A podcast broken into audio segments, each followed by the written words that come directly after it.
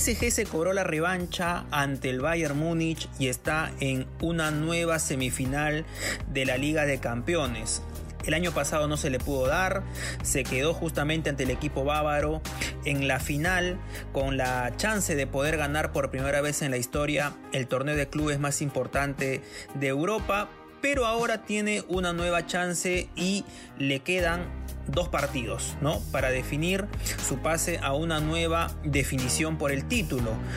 Detrás de Neymar, de Mbappé, que han encaminado al equipo de Mauricio Pochettino a otra instancia decisiva, ¿Quién viene a ser tal vez el mejor jugador del PSG? Creo que las fichas, las miradas apuntan a Angelito Di María, el argentino, el rosarino, el popular Fideo, el hombre surgido en Rosario Central, con pasado en el Real Madrid y que justo la historia viene a, a colación al equipo merengue.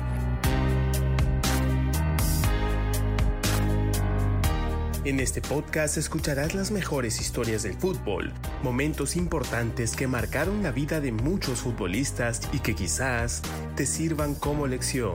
Esto es Historias Fabulosas de la Pelotita con Gabriel Casimiro.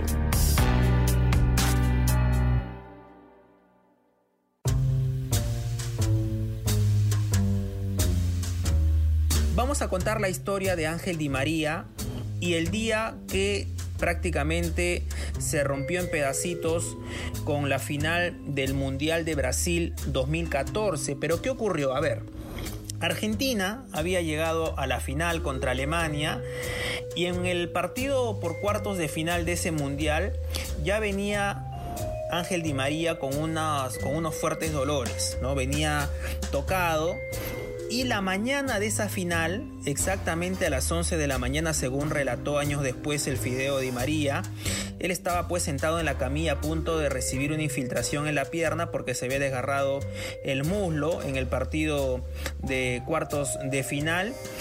Pero él decía que con la ayuda de antiinflamatorios podía correr sin sentir pues alguna molestia, ¿no? Así que él había dicho a los preparadores físicos que si se rompe que le dejen que, se siga rompiendo, que al final no le importa, que solo quería jugar esa final contra Alemania. ¿no? Y el médico de la selección en ese entonces, Daniel Martínez, eh, justo en la mañana de la final entra al cuarto del eh, departamento médico de la selección argentina con un sobre en la mano, ¿no? Y le dice al Fideo Di María, mira, este papel viene del Real Madrid. Di María no lo podía creer y en la carta, ¿qué es lo que decía? Él le cuenta, porque Angelito no quería abrir la carta, no quería abrir el sobre.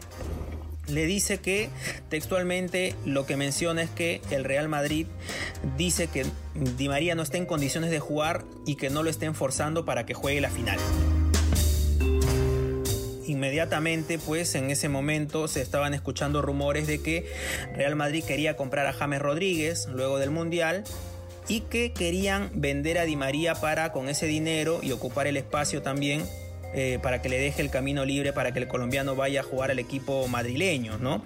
Así que obviamente no querían que eh, Di María se rompa antes de venderlo, ¿no? Es el negocio del fútbol al final. Lo que hizo Di María fue decirle al médico que le diera la carta y sin abrirla la rompió en pedacitos, ¿no? Y textualmente le dijo, tírala que el único que decide aquí soy yo. No había dormido Di María la noche anterior y en ese momento en la mañana estaba la duda en si iba a jugar o no la final porque no estaba al 100%. El tema es que Di María fue a hablar con Alejandro Sabela, el técnico de la selección, tenían una relación muy cercana y le cuenta que él estaba pues con toda la ansiedad, pero que ponga al que mejor crea que está para jugar al 100%, ¿no? Y luego se echó a llorar, ¿no? Él cuenta que incluso cree que Isabela lo ve llorar y al final lo que hace el técnico de la selección es poner a Enzo Pérez, ¿no? Di María no juega ese partido, él quería estar por lo menos eh, en condiciones para jugar el, segundo tiempo, pero al final nunca pudo jugar, perdieron la Copa del Mundo y él cuenta que fue el día más difícil de su vida, ¿no? Después del partido los medios argentinos empezaron a cuestionar un poco al Fideo, eh, diciendo que se había sacado del partido.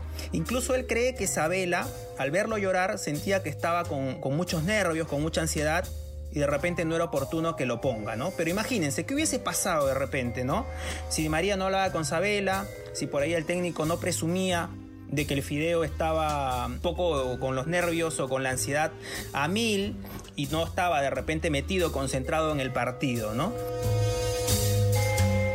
Al final, Di María, como todos sabemos, en el Real Madrid no llegó a explotar y ahora en Francia tiene una nueva posibilidad de ganar y de hacer historia. Veremos, le quedan las semifinales, le queda la final, pero ¿cuál será el desenlace? ¿Se podrá sacar esa espinita, por lo menos ya no en la selección, pero sí sería obviamente histórico anotarse como uno de los artífices de la primera Champions en la historia del equipo parisino.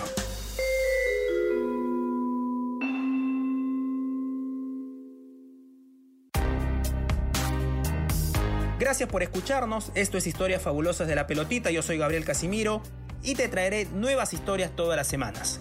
Si nos escuchas desde Spotify, Apple Podcast, Spreaker o Google Podcast, danos una buena valoración y síguenos para que no te pierdas el siguiente episodio. Nos vemos. Chao.